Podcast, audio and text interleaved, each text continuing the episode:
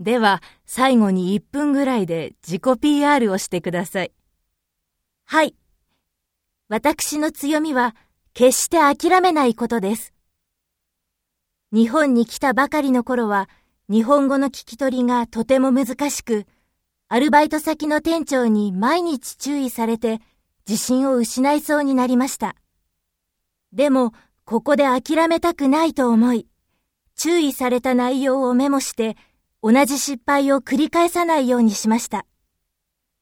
その結果、注意される回数が減り、努力が認められ、ホールのリーダーを任されるまでになりました。今後も困難に出会っても、決して諦めずに努力を積み重ねていきたいと思います。わかりました。